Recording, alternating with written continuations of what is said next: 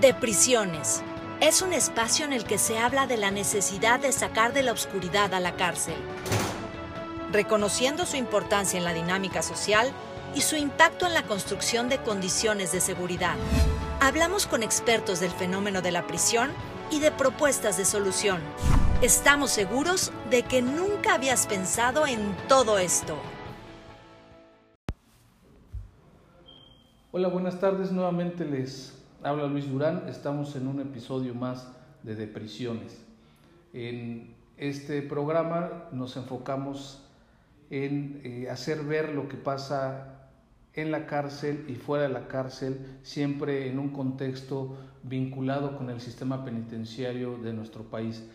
Eh, tratamos de identificar cuáles son las áreas de oportunidad para lograr mejorar esta parte que nos duele a toda la sociedad y que son nuestras prisiones en México. En esta ocasión eh, me da mucho gusto comentarles que tenemos un gran invitado. Él se llama Rafa y viene a platicarnos respecto de su experiencia por haber estado privado de la libertad algún tiempo en un centro penitenciario del país. Nos va a platicar lo que se piensa, lo que se dice, lo que se habla, lo que se hace dentro de la prisión y fuera de la prisión.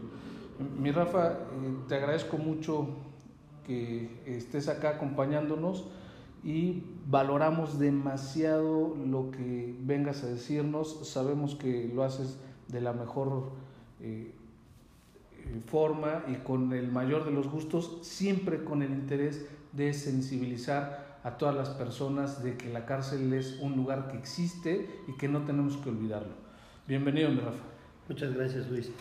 Es un placer para mí estar y gracias por, por esta, esta invitación tan amena. Y bien, como tú lo dices, eh, el objetivo principal es tratar de sensibilizar y más allá de sensibilizar también eh, deshacer un poco esos tabús que tenemos, esos pensamientos en relación a lo que es la prisión, ¿no? Hay un mundo tremendo dentro de esos lugares. Y muchas gracias. Gracias a ti, Rafa. ¿Qué pasa ¿Qué pasa cuando, cuando llegas a la prisión? En, en unos episodios anteriores yo mencionaba a todos los que nos escuchan que existen momentos importantes. Primero, un primer momento es una detención, después eh, otro momento importante es cuando llega un auto de formal prisión en el sistema tradicional, cuando nos dicen que vamos a tener que estar ahí guardando prisión preventiva. Y un tercer momento importante es cuando nos llega una sentencia y esa sentencia es condenatoria. Esa es la perspectiva que se tiene o que nosotros tenemos desde acá. Pero dime tú realmente qué pasa, qué se siente, qué se vive una vez que alguien es detenido, es privado de la libertad y supongo que debe existir una incertidumbre gigantesca. Así es, Luis.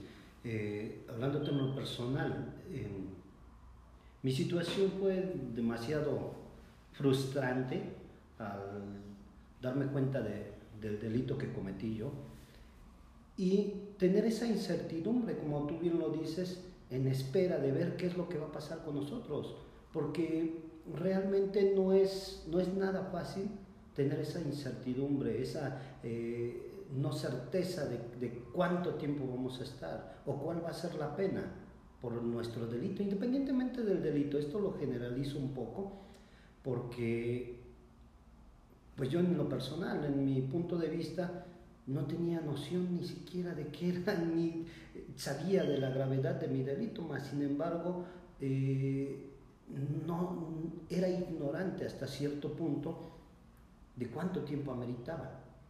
Y esa incertidumbre de dejarle a los demás ese cargo, porque eran ellos los que tenían que decidir, el juez, las autoridades correspondientes, Conforme fue avanzando el tiempo, eh, traté de, de, ilustrarme un poco, de asesorarme, de, de, leer, para poder aminorar esa, esa, em, esa incertidumbre. Lo logré, afortunadamente, logré calmar un poco esa ansiedad. ¿Qué, ¿qué, se, ¿qué se, siente, Rafa, eh, estar, saber que estás en manos de otras personas? o de la voluntad o el conocimiento eh, de otra persona, o sea, que ya no depende de ti tu libertad. ¿Qué se siente? Es frustrante totalmente, es frustrante porque ya será manejado a sus propios criterios. Eh, independientemente si cometiste el delito o no lo cometiste y ellos justificarán la gravedad. Eh, es demasiado frustrante el que a sus criterios te puedan juzgar. En mi caso, este, obviamente no fue un delito nada sencillo, en mi caso fue un homicidio culposo y mantengo todavía esa pena, pero sin embargo también estoy consciente de que no voy a poder hacer nada en la actualidad, no tengo el poder de revivir a alguien, pero sí tengo el poder de cambiar parte de lo que es mi presente, que es lo más importante. ¿Y, cómo lo haces, Rafa? ¿Cómo lo haces hoy? Pero vamos, vamos por, por momentos. ¿Cómo lo hacías ya estando adentro? ¿Cómo intentabas cambiar tu presente en un centro de reclusión? ¿Cómo lo hacía? Eh, me daba el tiempo para poder acudir a, la, a lo que básicamente tienen como programa en, una reinserción, en, el sentido de los cursos, de los talleres y todo lo que pudiera mantener activa mi mente también. Y por obvia razón también el trabajo, ya que era la, la forma de sustentar o sobrevivir ahí también, ¿no? Tener un poco de economía para, para nuestros gastos propios. Eh, de esta manera me acerqué a todas las instancias posibles dentro del, del, reclusorio para poder absorber lo más posible de conocimiento. Eh, uno de los problemas mayores, todos somos ignorantes en determinado tema, eh, pero si no nos preocupamos, o más bien si no nos ocupamos por mejorar el lugar donde estamos, o por lo menos cambiar nuestra perspectiva para mejorar nuestro entorno, entonces seguimos eh, en el mismo, estancados en el mismo lugar. Sí, dicen que somos lo que pensamos, ¿no? Eh, lo que entiendo es que algo importante que tú hiciste o empezaste por hacer fue intentar cambiar el contenido de tu mente para así poder cambiar tus pensamientos y, de, y como consecuencia cambiar una realidad, una realidad tan dura y tan difícil como es la cárcel. Claro, así es, este, modifiqué mi pensamiento, como tú bien nos dices, eh, somos lo que pensamos. Y de acuerdo a lo que pensamos es como actuamos también. Si no modificamos esa parte del pensamiento, seguiremos estancados y no mejoraremos nada. Los hechos están y, no se podrán cambiar algunos, pero sí podemos cambiar la forma de cómo verlos. ¿Y tú ya lo lograste? No, sigo en ese proceso realmente. Pero has avanzado, ¿sientes que has avanzado? Sí, totalmente. Eh, va avanzando mi vida. Eh, tú mencionabas algo muy cierto. Eh, al salir de, de una forma de vida, por decirlo, es complicado para todos o al menos a mí en lo personal, llegué a preguntar a qué horas, no, a qué horas se apagaba la luz aquí. Ah, ya en libertad. Ya en libertad, cuando salgo. Qué duro, qué duro, porque eso implica precisamente el sometimiento a un régimen en el que pues, te apagan la luz y te callas y, te, y, ya se acaba el movimiento y la vida en ese lugar durante todo el tiempo que debas estar ahí, sin saber que eso también es un derecho de libertad. Claro. Claro, y, y fue eh, figurativo esa parte de, de, a qué hora se apaga la luz, porque como tú bien lo mencionas, hay un reglamento en el cual a tal hora nos, nos encierran y dicen se acabaron las actividades. Obviamente para algunos, para otros hay ciertos privilegios también, ¿no? ¿Quiénes son ellos? Son, eh, sin mencionar nombres ni nada, eh, ¿cómo se logra ese privilegio o cómo se accede a esos privilegios? Lamentablemente, como en toda sociedad, eh, tenemos la mala idea de que el tener es poder y el tener es, es el ser, ¿no? Eh, cuando tienes economía, puedes, puedes tener mucho más privilegios que cuando no las tienes. Lo mismo pasa en toda la, aquí mismo afuera, en la sociedad, ¿no? Eh, si tienes dinero para ir a McDonald's, te vas a McDonald's. Si no tienes, pues desde afuera ves nada más, ¿no? Lamentablemente es eso. El dinero es lo que mueve eh, todo, todos los sistemas, prácticamente. Y entonces las personas que podían tener acceso a esos beneficios eh, o a esos privilegios, pues no se les apagaba la luz. Como tal no se nos apagaba la luz, simplemente se nos encerraba eh, obviamente a determinada hora, como decía el reglamento. Pero si tenías una economía para pagar tiempo extra, por decirlo así, pues lo, este, era accesible a eso. ¿No? ¿Y eso cuánto cuesta? Eso cuesta, por ser de alrededor de unos 15, 20 pesos por tener dos horas abierta más la celda, o mm. tres. ¿no? 20 pesos por persona. No, por celda, eh, al menos en patio. Okay. En patio, en estancia, pues es otro, es otro sistema económico diferente. Oye, mi Rafa, ¿cuánto, hablando de esta parte del dinero que se requiere para vivir en un centro penitenciario, ¿cómo puedes calcular el promedio diario que se necesita para vivir y en qué condiciones? Em, el promedio diario no, no, no, jamás lo he pensado de verdad, ¿eh? pero este, ¿por qué no lo he pensado? Una vez que yo llego a San Miguel, eh, me, me veo involucrado en la situación de que mi familia es la que me mantiene. Son unos tremendos caos eh, porque después de ser una persona eh, autónoma, por decirlo así, de pronto que tengas que depender, de alguien es, es complicado. Es, un choque es un choque emocional y de eso sin contar los choques tremendos de la incertidumbre, de cómo es un nuevo lugar, eh, tratar de convivir y todos esos esos cuestionamientos, ¿no? De cómo voy a sobrevivir o cuánto tiempo voy a estar. Es, es muy difícil. Eh, de cierta manera, y en mucho me, ayudó este, a, a, sobreponerme, a estar pues estable dentro de lo que cabe, pues toda mi familia. Jamás me abandonó, me, me llevaban víveres y esa fue la forma de cómo, de cómo me, me alimenté ahí, me, me sobreviví de alguna manera. Los que analizamos y estudiamos esta parte social sabemos y estamos convencidos de que la familia es un soporte muy importante para el que está privado de la libertad.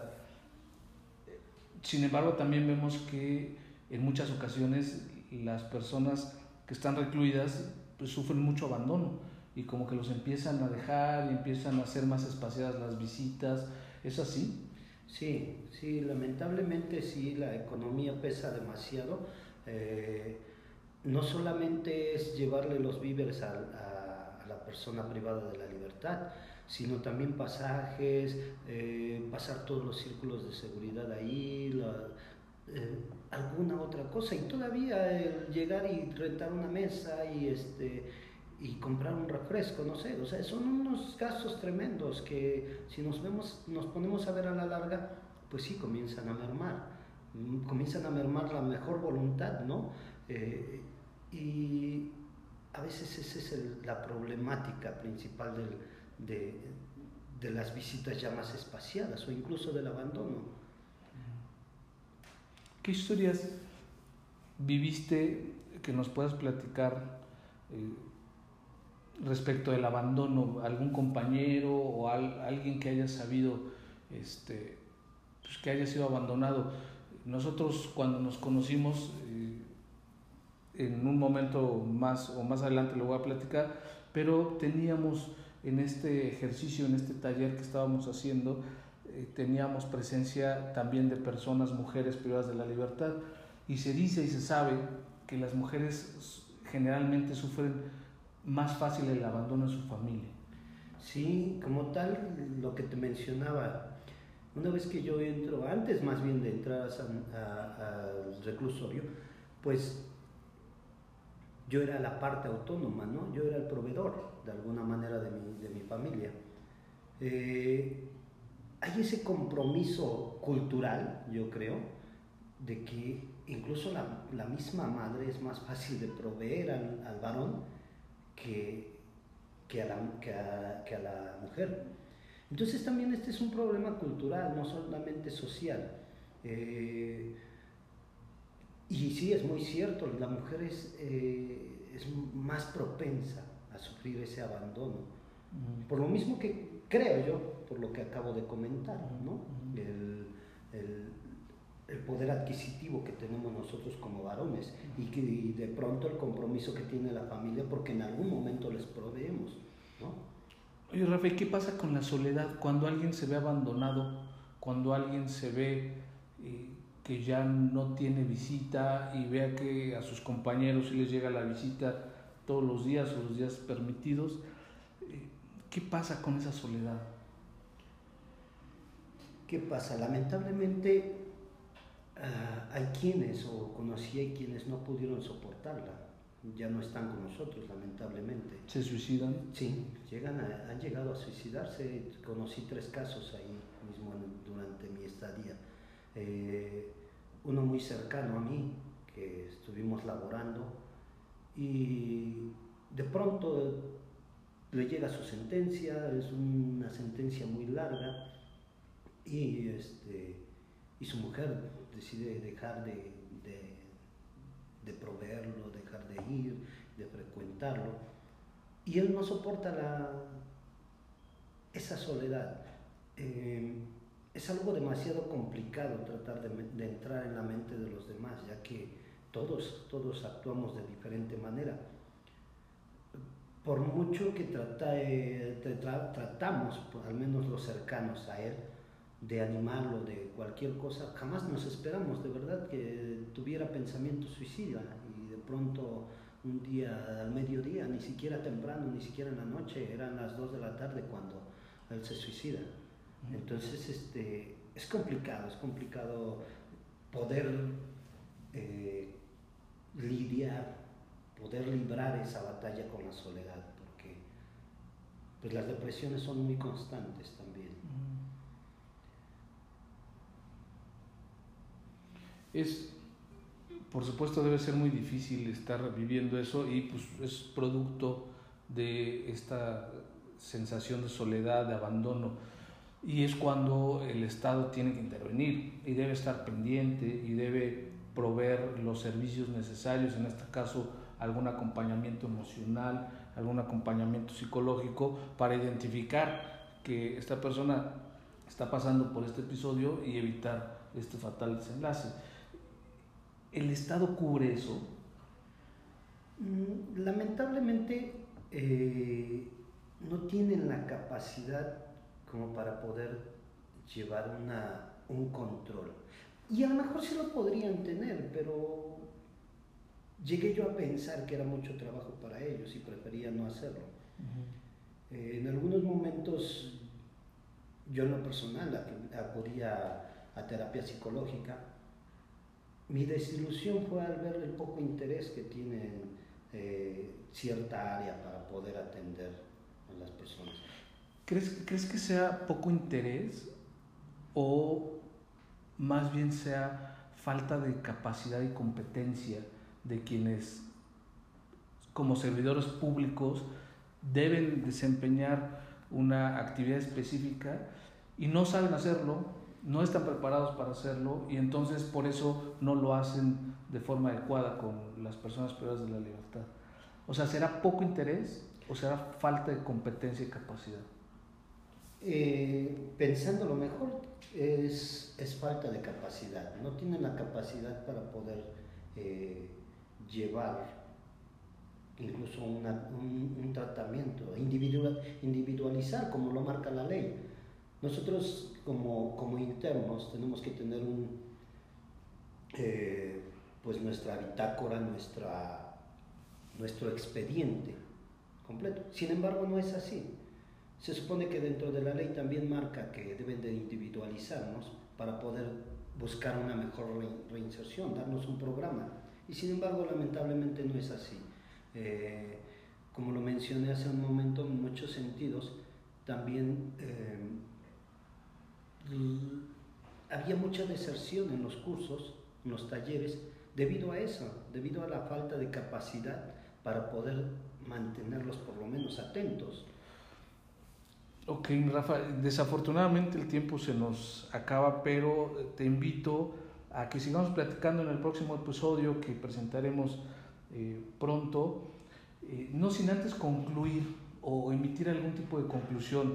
La mía sería que eh, en este caso específico debemos poner especial atención a el reclutamiento, a la selección del personal que está permanentemente en contacto con las personas privadas de la libertad para que ellos estén suficientemente capacitados con conocimientos mínimos indispensables para poder identificar situaciones como esta del suicidio de tu compañero o cualquier otra que se presentan en el universo de la población, porque uno puede estar deprimido, pero el otro puede tener algún, alguna patología eh, mental, algún daño biológico en el cerebro o alguna eh, discapacidad física, este, o pues a lo mejor el otro tiene problemas jurídicos, no sé. Lo que quiero decir es que necesitamos eh, tener una, una eficiente eh, selección del personal penitenciario, por supuesto profesionalizarlo, dignificarlo,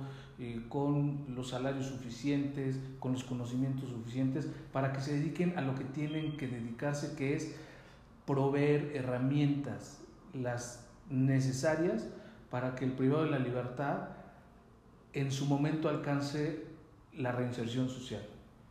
Claro, eso es el, objetivo principal, ¿no? Eh, y espero que eso no sea solamente una utopía, que espero y tengo fe en que pueda haber muchos cambios eh, en bien de, no solo de la población de ahí, sino eh, de la población en general, para poder llegar a una comunidad, que esa es la finalidad de, vivir en este, en este planeta.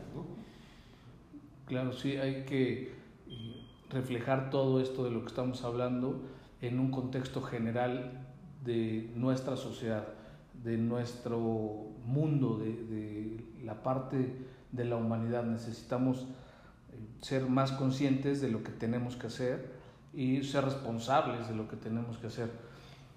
Con esto vamos a concluir este episodio. Les agradezco mucho por eh, escucharnos. por supuesto le agradezco infinitamente a Rafa que nos esté acompañando y que esté dispuesto a platicarnos todas estas cosas. Eh, quisiera que no olvidemos el compromiso que debemos tener porque es un problema que nos atañe a todos, es algo que existe y con esto vamos a lograr sacar de la oscuridad el sistema penitenciario de México. Los invito a que nos escriban en libremente18.gmail.com para eh, cualquier duda, asesoría o sugerencia. Nosotros les contestamos de inmediato. En nuestras redes sociales tenemos Instagram como libre-mente.773, Facebook libremente y Twitter arroba libremente ONG. Nos vemos en el próximo episodio y eh, estén seguros de que acaba de estar con nosotros acompañándonos nuevamente nuestro amigo Rafa. Gracias, muy buenas tardes.